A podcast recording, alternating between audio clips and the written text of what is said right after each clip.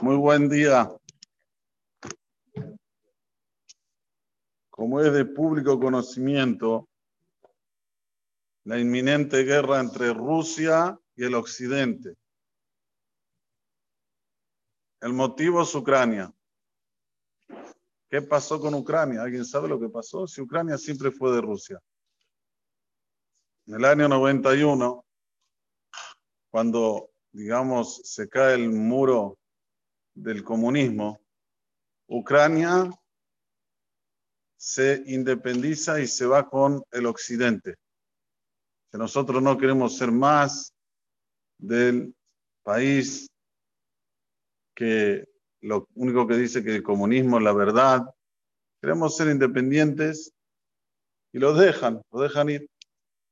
Y así fue como fue creciendo con su independencia, con el apoyo del Occidente, Estados Unidos, los países de la OTAN, Francia, Inglaterra, Jule, etc.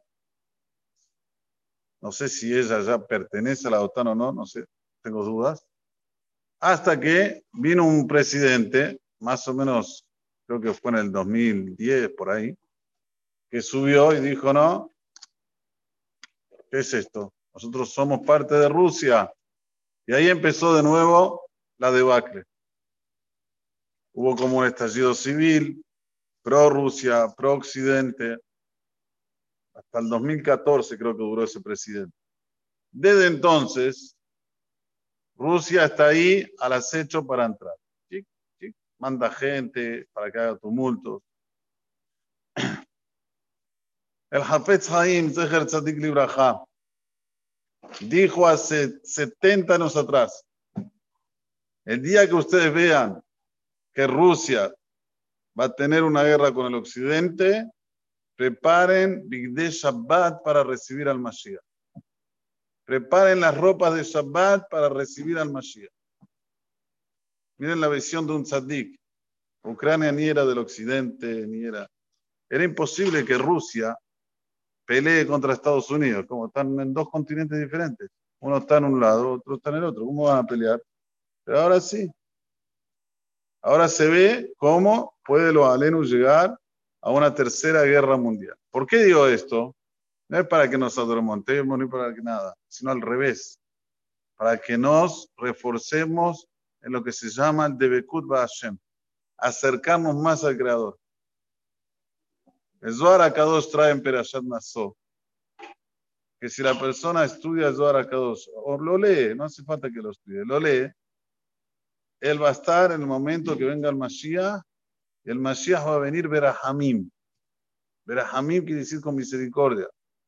Hoy más que nunca hay que apegarse a leer el Zohar Kadosh.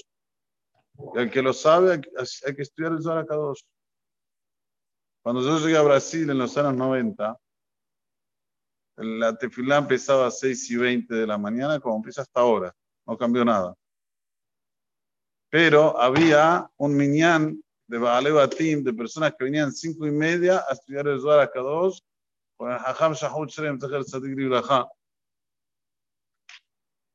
y ese, ese grupo que estudió en el Zohar Kadosh era un grupo en el cual tenían esta, este tzibú, esta orden desde el Líbano.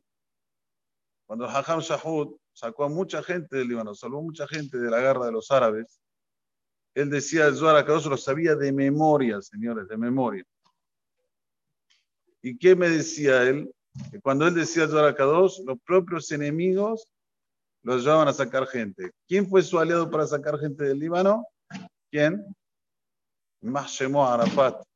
Arafat lo ayudaba para sacar gente, ¿entienden? Esto es la fuerza del Zohar Kadosh.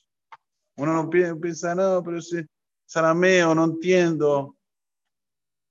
En la de del Hoy más que nunca, aquel Indabek Hashem y hay que estudiar, el, leer el Zohar Akadosh para que no lo entienda.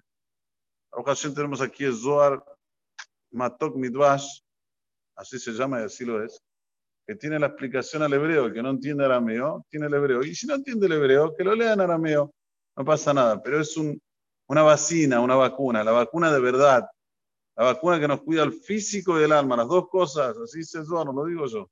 Pero allá nació. Tenemos que aferrarnos a la emuná y el bitajón en Boreolam y no dejarnos llevar por las noticias. Las noticias lo único que nos hacen es alarmarnos. ¿Y cuál es la solución? No te dicen la solución. ¿Qué? ¿Me voy a quedar encerrado en mi casa? Acá Surjú no quiere eso. Surjú quiere que vivas libre. Que vivas Bene ¿Pero qué es el Bene de verdad?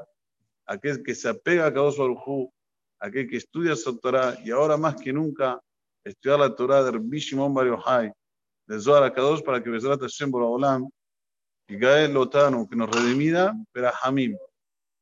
Que como dije, en Shabbat Kodesh traje la Bahaim Kadosh, que dice que este Galut le pertenece a Moshe Rabbenu.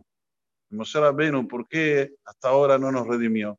Dos mil años casi de Galut. Tú, dice la Bahaim Kadosh, porque Moshe dice, Ama Batlani Mina Torah Mitzvot, el pueblo que está, Batel, que está sin trabajar, perezoso de la Torah de las Mitzvot, yo no voy a venir a redimir. Entonces cada uno tiene que hacer su granito de arena y estudiar un poquito más de Torah, Hashem, y esta vez Torah Tazot para que Gosbuhu mande la que volaba la Hamim, amén, que era todo.